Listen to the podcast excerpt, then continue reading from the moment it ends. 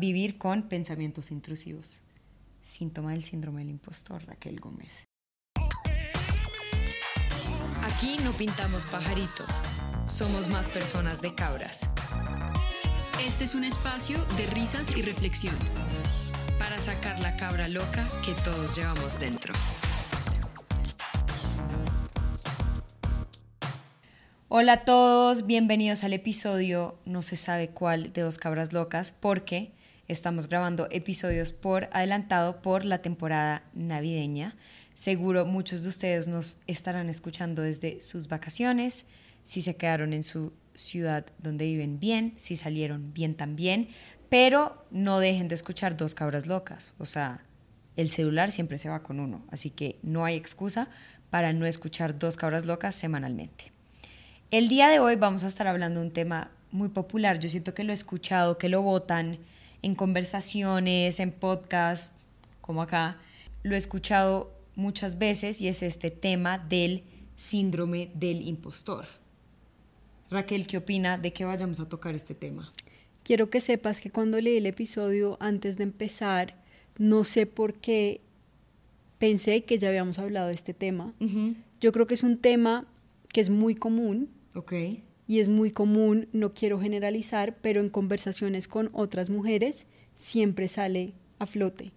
Y creo que lo había asociado es porque tiene que ver mucho con la confianza.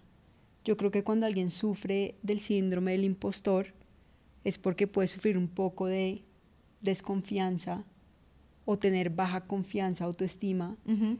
Y básicamente para mí el síndrome del impostor es cuando uno piensa que los logros o las cosas que le pasan a uno realmente no se pueden atribuir a cosas que uno ha hecho. Wow. ¿Para qué digo la definición si ya la dijiste? Pero bueno, igual la decimos, Raquel lo dijo muy bien.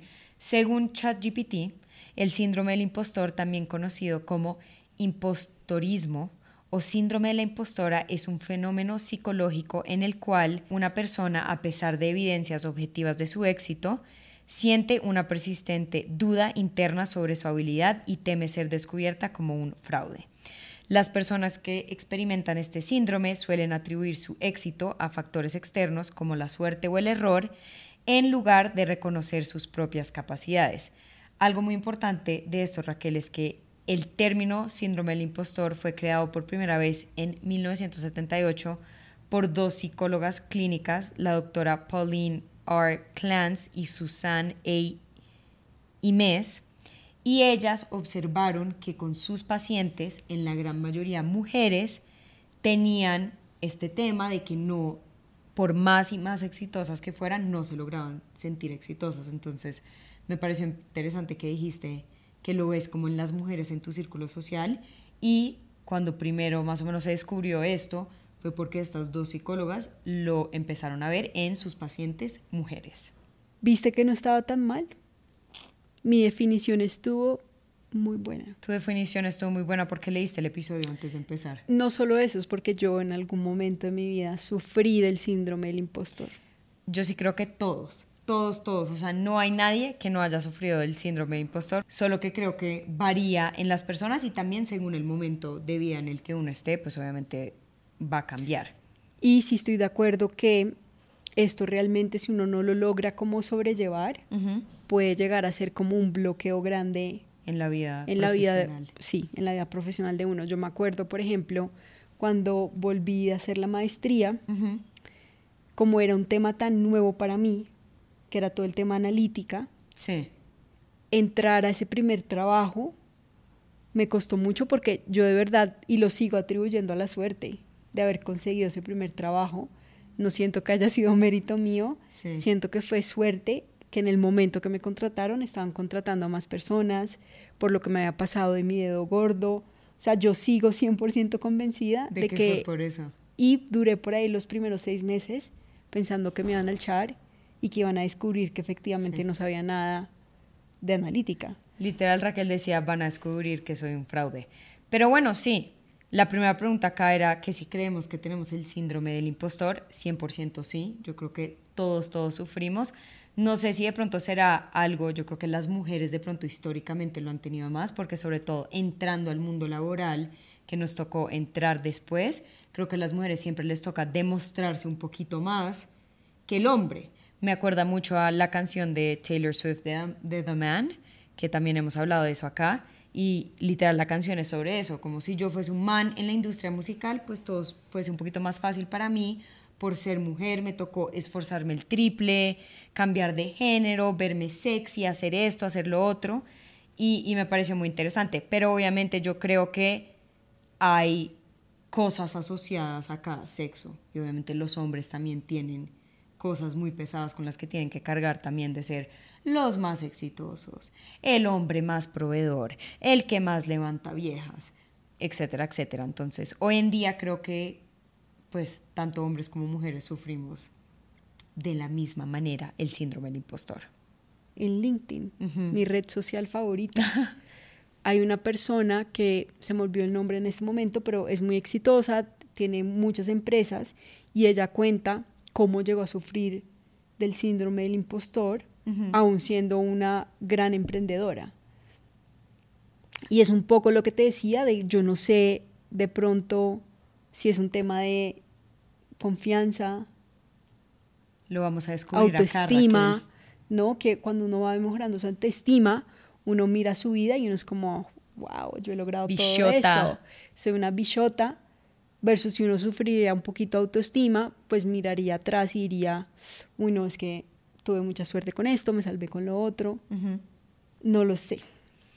Pero bueno, para que ustedes en casa puedan identificar si sufren del síndrome del impostor, cuáles son las características típicas del síndrome del impostor, duda constante. Entonces, claro, no sientes que tus logros los lograste tú, sino que es como habrá sido porque me rompí el dedo gordo o porque tuvo un montón de suerte. Atribución externa. Le atribuimos nuestro éxito a factores externos. Minimación de los logros, 100%. Este yo lo hago. El otro día estaba pensando que cada vez que alguien me habla del podcast y me dice como, oigan, van súper bien, son unas duras, sigan adelante, yo siempre soy como, sí, vamos súper bien, pero podría ser más grande. ¿Por qué tengo que responder así y no puedo responder, de acuerdo, ¿sabes qué? Nos está yendo excelente. Como que uno siempre dice, me va muy bien, pero podría lograr más, más y más y más. Pero siento que esa afirmación no sé si tenga que ver con el síndrome del impostor, sino más como quiero más. Y no está mal querer más, no está mal decir podría ser más grande, sí. porque podría ser más grande. No está mal querer más, pero yo sí creo que no reconocer tus logros sí tiene que ver con síndrome del impostor, que uno diga, ay sí, lo que he hecho pues chévere, pero me falta el triple porque no logras reconocer lo que ya has hecho. Creo que el tema del síndrome del impostor serían como varias cosas. Creo que eso por sí solo no sería síndrome del impostor. Claro que sí lo es. No lo es. No entiendo por qué no lo sería. Porque el hecho de que tú digas podría ser más grande no significa que tú estás diciendo o minimizando o incluso negando lo que tú has logrado. Tú sabes lo que has logrado, pero quieres más. Solo Eso no tiene nada que ver. cualquier cosa. Pero bueno, gracias. Continuando. Ok, no se puede tener una conversación. Sí, se puede tener, solo que te estás pegando de cualquier cosa por pelearme. Pero... No, no es por pelearte, sino que, o sea, ya en nuestra discusión, de verdad creo que hay ciertas cosas que hacen el síndrome del impostor y no como cosas puntuales. Si tú sufres de esto, no significa que es síndrome del impostor, sino es más como no, tienes pues ambición. una de las varias cosas que se asocia al síndrome del impostor, como minimizar tus logros. Continuando con eso, el miedo al fracaso, que se me pareció muy interesante. Claro, el miedo al fracaso es porque uno literalmente cree que las cosas le van a salir mal, porque uno no se cree capaz de lograr ciertas cosas. Otro buenísimo, la comparación constante, que yo creo que crecimos en una sociedad ultra mega competitiva y siempre nos estamos comparando. Hasta a veces yo siento que cuando hablo con mis amigas de temas salariales, porque yo sí creo que uno debe hablar de los salarios con sus amigas para que todo el mundo sepa dónde está posicionado y si deberían de pronto pensar que merecen más. Leí un artículo que decía eso, como comparen salarios, así usted sabe si está súper bien paga o si está mal remunerada. Y dentro de esas conversaciones de salario a veces se nota un poquito como, pues, como quisiera ganar tanto como gana esta o la otra, etcétera, etcétera. Eso también lo había leído, que en el trabajo dicen que todos los salarios deberían ser como públicos para evitar que algunas personas ganen más que otras y que todos también sepan Sí, ¿cuánto? pues cuánto ganan. A mí sí me parece bien. Creo que hay mucha gente muy mal paga dentro de su misma empresa que puede que hasta sus pares ganen igual y simplemente no lo saben porque pues no saben cuánto gana el otro. Por eso hay empresas que, por ejemplo, tienen como salarios estandarizados, que eso me parece muy interesante. Los bancos normalmente tienen salarios estandarizados. Para el mismo cargo. Claro, y cada cargo va a ganar lo mismo, el director va a ganar lo mismo que los otros directores, y en muy pocos casos, muy poquitos son los que de pronto van a ganar más, pero eso me parece muy equitativo. Pero bueno, nos estamos saliendo de, mm, Sí. del tema. Y el último, Raquel, creo que te vas a sentir muy identificada, vivir con pensamientos intrusivos. Síntoma del síndrome del impostor, Raquel Gómez. No, pues obvio, sin duda, tú pensar que tus logros no son suficientes o maquinar como estas historias de cómo tuviste suerte para no decir que ese logro lo lograste tú, pues esos son los pensamientos intrusivos. Sin duda, yo creo que el tema de los pensamientos intrusivos tiene que ver demasiado. Uno mismo se empieza a hacer unos videos en la cabeza. Por ejemplo, Raquel y yo sufrimos de algo que es que todo el tiempo creemos que nos van a echar del trabajo. Y es como, por este error me van a echar. Y por esto me van a echar. Y es como, seguramente a uno lo pueden echar. Y no es por ninguno de esos errores, sino porque algún día tienen que hacer un layoff. Y uno es como, "Ah, me van a echar porque en esta reunión dije esta bobada y dije lo otro. Y es como, cálmate, no te van a echar por eso. Yo también creo que nuestra generación, y bueno, no sé cómo fue la generación de nuestros papás, pero por ejemplo, nuestro papá trabajó en la misma empresa por 30 años, 40. 40. Yo ya no creo Que eso vaya que eso no. a pasar. Y realmente hemos vivido por muchos layoffs grandes. O sea, en tu empresa han habido layoffs, en mi empresa han habido layoffs. Hubo un momento que uno leía el periódico y era como, Layoffs en Meta, layoffs en Google, y es como layoffs en 5 todas mil personas. Y después los posts en LinkedIn que decían, Busco trabajo, busco auxilio. trabajo, mi visa de trabajo se va a acabar y me va a tocar devolverme. O sea, unas situaciones que uno dice, realmente se puede ser uno y nada está garantizado. Nada. Pero hay algo que sí he mm, aprendido y que me ha traído tranquilidad y es que obviamente uno sabe que lo pueden echar. En cualquier momento. En cualquier momento pasa algo, lo echan. Pero si uno tiene como sus cuentas claras, pues es mejor. Entonces yo tengo mis cuentas claras y estoy y, y duermo tranquila.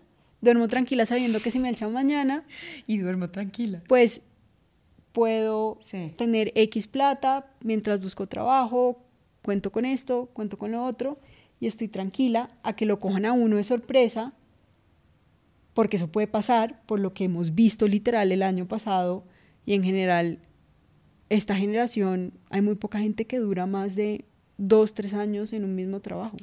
Sí, lo que pasa es que mucha gente vive también del día a día. O sea, mucha gente que tiene situaciones súper complicadas financieramente y sí, como que necesita ese trabajo. Pero de acuerdo, acá creo que hemos hablado de la importancia de tener por lo menos, ¿no? Que es como cuatro meses de lo que necesitas para vivir. Por si pierdes tu trabajo, pues tienes esos cuatro meses para con tranquilidad buscar un nuevo trabajo. Pero Son tres meses lo que Ah, dicen. tres meses, Mínimo, ok, tres, mínimo meses tres meses. de tus gastos mínimos. Obviamente no puedes incluir los gastos en las vacas gordas. sí, sino- na- la ropita, los zapatos, el viajecito, no, es como vivir a ras. O sea, es gastos mínimos por tres meses. Yo debo decir y voy a confesar acá que no tengo ese bolsillo y el otro día fui regañada por mis hermanos, el Juancho y Raquel, que son mayores a mí, fue como, ¿cómo así que no tienes tu fondo de seguridad? Y yo como, se gastó en esta hermosa tras- Mudanza. Esta silla que ven, fondo de seguridad. Este hermoso sofá, fondo de seguridad. Así que tengo que volver a construir mi fondo de seguridad, pero ahí voy lenta pero segura. Hay un meme que vi que decía, la adultez es ahorrar 100 mil pesos y de la nada salir una emergencia que te gastas un millón. quiero que sepan que le estaba diciendo a Raquel que me ha parecido súper caro. Pues el primer mercado es caro.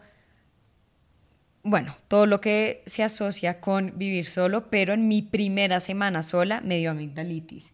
Y entre el jarabe que me compré, eh, el antibiótico que me compré y otras pendejadas que el spray de la garganta y las pastillas de Noraver y yo no sé qué, se me fueron 200 mil pesos.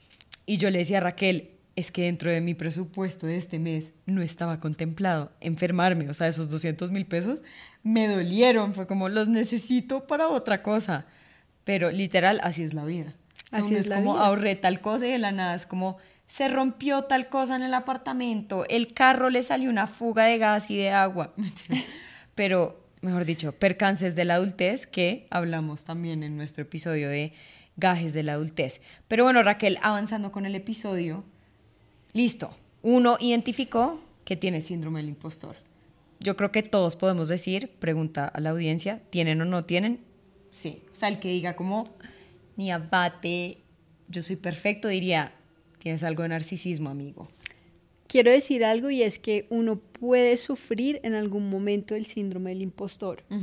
Eso es normal, pero sí, constantemente sufrir del síndrome del impostor, es grave, eh, preocupante. no, no es que es grave, pero ahí sí creo que... Hay que buscar ayuda. Sí, porque debe ser muy duro. O sea, yo cuando sufrí de verdad el síndrome del impostor fue horrible. Fueron Sí. como seis meses que yo estaba literal pensando que me iban a echar, que todo era una mierda, que era una farsa. Uno estar así constantemente me Mm. parece muy duro. Entonces lo que decía ahí era que es normal sufrirlo en ciertos momentos, pero si uno ya lo sufre constantemente, de pronto sí debería pedir Yo creo ayuda. que tú lo has sufrido constantemente y yo también, solo que creo que a veces alborota y a veces baja. A veces uno en verdad sí es como soy una dura y hay veces uno es como soy una farsa andante y me van a descubrir en cualquier momento. Yo en este momento no lo sufro tanto así, sino es más como... Lo superaste. Yo creo que lo superé, pero igual a veces entro en reuniones y es como, tú puedes, Raquel, vamos. Yo sí digo que mi único talento es hablar mi- Sí, Y creo que eso es un poco síndrome del impostor porque a mí me va muy bien en lo que hago y como que soy una gran vendedora, pero entonces yo atribuyo eso a mi talento a hablar. Que si lo piensas es un poco negativo, pues de verdad soy buena en esa área de comunicarme con los demás. pero mira que lo estás viendo en un tema negativo porque no es hablar, es simplemente te sabes comunicar muy bien. Lo tienes que mirar de ese aspecto. No es que tú estés hablando, sino que sabes comunicar muy bien y sabes manejar momentos complejos con tus clientes. Amén. Pero bueno, a lo que va la siguiente etapa del episodio de Raquel es hablar de los culpables. Los culpables del síndrome del impostor, porque esto no apareció de la nada. Uno no se siente una farsa porque sí. ¿Sí me entiendes? El primer culpable, Raquel. Ding, ding, ding, ding, ding. La familia, el núcleo familiar. Claro que yes. Obviamente hay muchos temas que vienen del síndrome del impostor relacionados a tu infancia. ¿Te celebraron tus logros en tu infancia o te dijeron, estúpido chino de mierda, es lo que esperaba de usted? Pasa mucho en muchas familias, ¿no? Que no le celebran los logros adecuadamente a los niños, que se espera que se tengan que comportar de cierta manera y también se rechazan los errores. Entonces, digamos, hay mucha gente que es perfeccionista adulta porque de niños no se les permitía cometer errores en su núcleo familiar y eso los llevó obviamente a pensar que los errores están mal y a intentar controlar todo. No sé, no estoy muy de acuerdo. O sea, mira que hay otro estudio que dice que si uno no le celebra los logros a los niños por todo, que van a terminar siendo más inteligentes. Porque cuando tú les celebras por cualquier cosa, pues no se esfuerzan más. No, en cambio, pero- a un niño, pero por eso te digo, o sea, creo Raquel que- militar, o sea, ¿cómo vas a crear a tus hijos? No, es que creo que el tema de, mm, no sé, es que, bueno, puede ser una razón de lo que tú Obviamente dices. es una razón, imagínate si tú creciste en un ambiente súper tóxico donde nunca te dijeron, hey, lo hiciste bien. Que te haya ido bien en el colegio, que has sacado buenas notas. Es súper importante celebrar a la gente y que reconozcan los logros porque si no, más adelante en la adultez ellos no van a poder reconocer eso Claro, en ellos. pero lo que te estoy diciendo es que hay otros estudios que dicen todo lo contrario, de que a los niños que no les celebran todos los logros terminan siendo más inteligentes. Pero es que tú estás hablando como de celebrar absolutamente todo. Pues no hay que celebrarle al chino que se come un brócoli, pero sí hay que celebrar cosas. No sé, ¿te traumatizaron en tu infancia? ¿No te celebraron no, es nada? que siento que siento que hay muchas cosas que es como en tu infancia no sé qué, y es como ya tú llegas a ser adulto y ya la justificación de que en tu infancia esto no. Pero no O sea, está mal que uno que- identifique cosas que pasaron en la infancia que lo afecten a uno adulto y que uno adulto tome las medidas para cambiarlo. ¿Qué tiene de malo eso? Es la verdadera pregunta. No sé, me parece Raquel como, hoy está me parece como gadejosa en dos cabres No, me parece muy estándar siempre atribuir a tu niñez. Pero bueno, sigamos. Puede, puede que sí, puede que esté hoy un tóxica, poco hoy tóxica. estás tóxica. El caso es que, este es un fun fact que debí haber dicho antes, pero los investigadores creen que hasta un 89% de las personas han sufrido el síndrome de impostor en algún momento de su vida. Yo creo que Entonces, sí. realmente sí es es súper común. Por eso dije, yo sí creo que todos los, lo tenemos. Otro culpable, el capitalismo. El machismo. El machismo, el culpable de todo, el machismo y el capitalismo. No, pero este tema de medir todo por productividad, escribiendo este episodio estaba pensando que a nosotros en el colegio, en matemáticas nos dividían por tres grupos, literal las más inteligentes, las de la mitad y las más bruticas.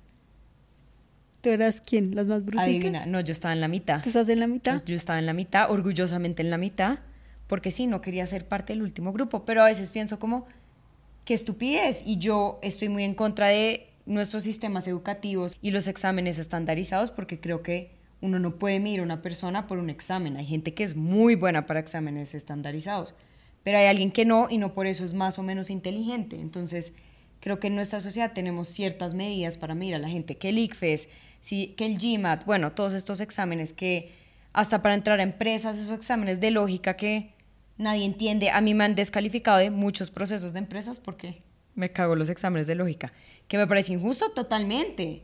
Tengo 1500 habilidades. Que no sepa ubicar cajas negras y azules y dónde están los peces, pues no me hace bruta.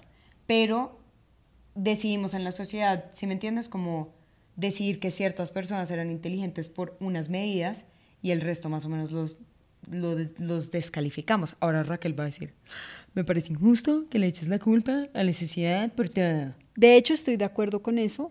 Hay muchas personas que en el colegio uno, uno ve que son unas máquinas y los mejores estudiantes y los genios, y cuando salen a la vida real a trabajar, normalmente no les va tan bien como a los más vagos. Porque cada persona tiene lo que dices tú. Hay unos que son más lógicos, otros que son más Más sociales. abstractos. Cada uno tiene como su, Sí, su manera de pensar. su manera de pensar, tiene sus habilidades. Ujú. Pero hay algo cierto y es que en este mundo las habilidades blandas son las que tal vez te van a ayudar Más. un poco a escalar más. Ujú, Total. Habilidades blandas, buena comunicación, buen Liderazgo. liderazgo, manejo de personas.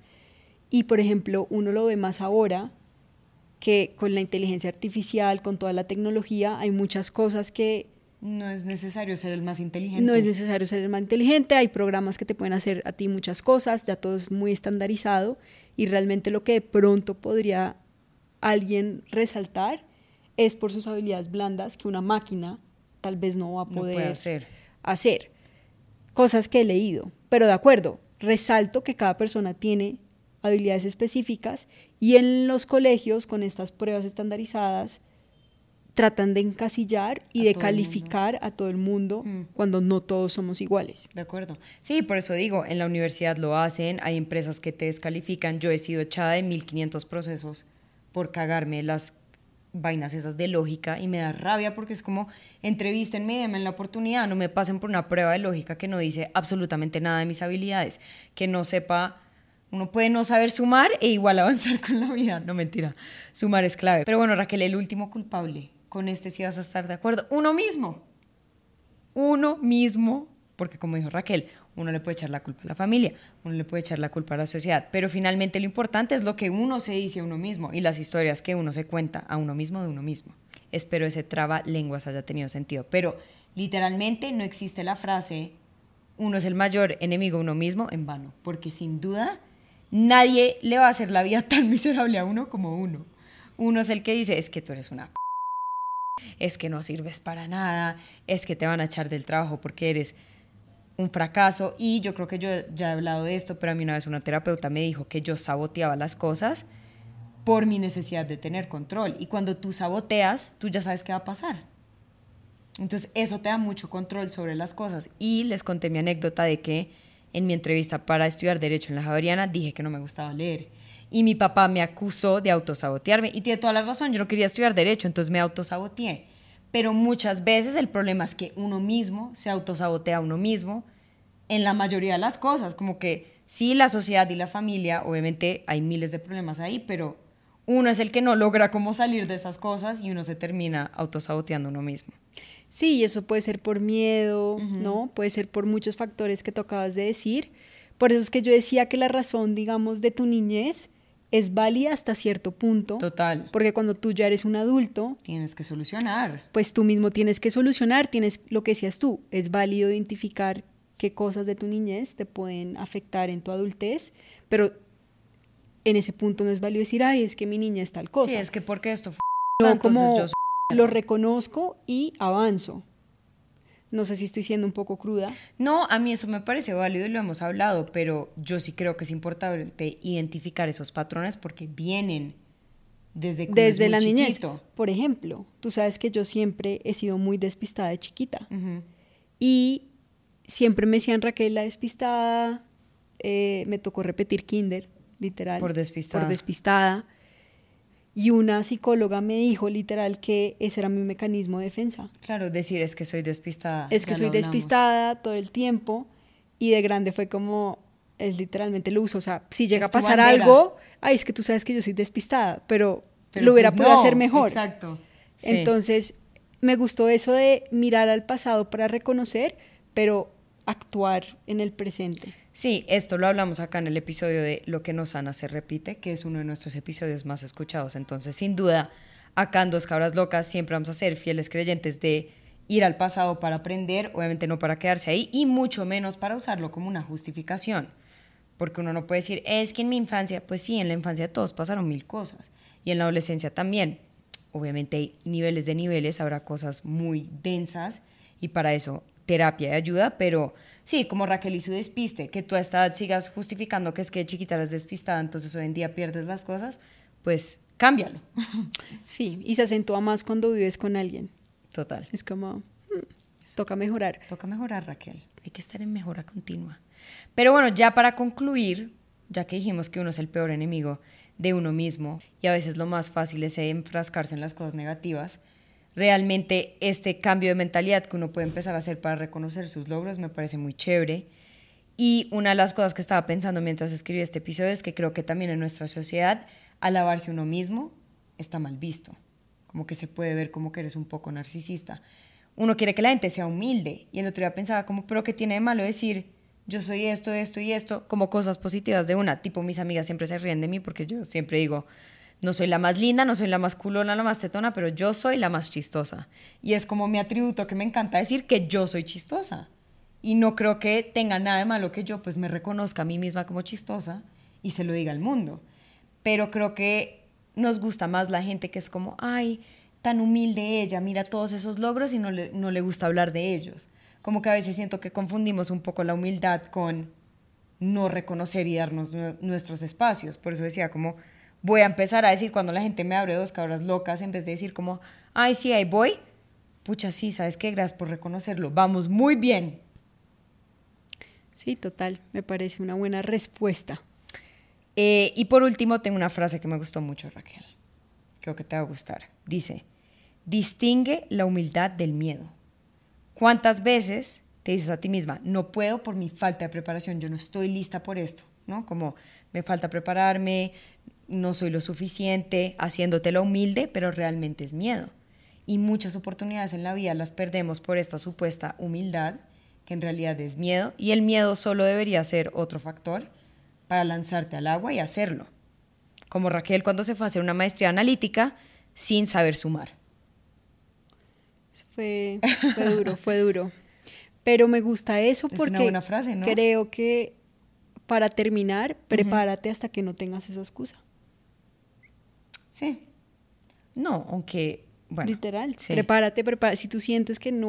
No, lo que pasa es que a veces puede que el miedo nunca se vaya. Uno usualmente las cosas grandes las hace con miedo, así uno esté preparado. Para mí es más como ten el miedo igual hazlo. Pero uno puede manejar, manejar. el miedo. Yo me acuerdo que cuando estaba haciendo la maestría hablaba con mis amigos sobre los nervios de presentar. Y yo le decía, ¿cómo será que a uno en algún momento de la vida se le va a ir esos nervios? No, yo creo que no. Y él me decía, mi mamá, que es una gran ejecutiva, me dice que nunca se le van. Uno simplemente aprende Avanza. a manejar y avanzar. Total. Que también cuando le toca entrar, por ejemplo, una reunión con todos los presidentes de la Junta, o bueno, todos los miembros de la Junta, que obviamente va cagada del susto, pero va preparada, lo sabe controlar Sí. y sigue adelante. Y yo creo que eso es muy cierto. De pronto el miedo siempre va a estar ahí, pero uno lo logra manejar y se prepara lo suficiente que lo puede manejar. Total, sí, yo, el miedo me parece bueno. Y si uno cambia la mentalidad hacia el miedo, como es bueno que esto me dé miedo, me da miedo porque es algo importante para mí, porque significa un reto para mí, en vez de ser, me da miedo porque no estoy preparada. Creo que también es un poco cambiar la conversación. Una cosa es decir, me da miedo porque no me preparé lo suficiente, que es síndrome del impostor, y otra cosa es decir, me da miedo porque esto es algo muy importante para mí, significa mucho, y le quiero dar con toda. Empiecen la semana con toda. Con miedo, pero con toda. Eso. Exacto. Otro dicho de cabros locos. Empecemos el año. Empecemos el 2024. Con miedo o sin miedo, pero con toda. Y con eso hemos terminado el día de hoy. Nos vemos el próximo martes. Bye. Bye.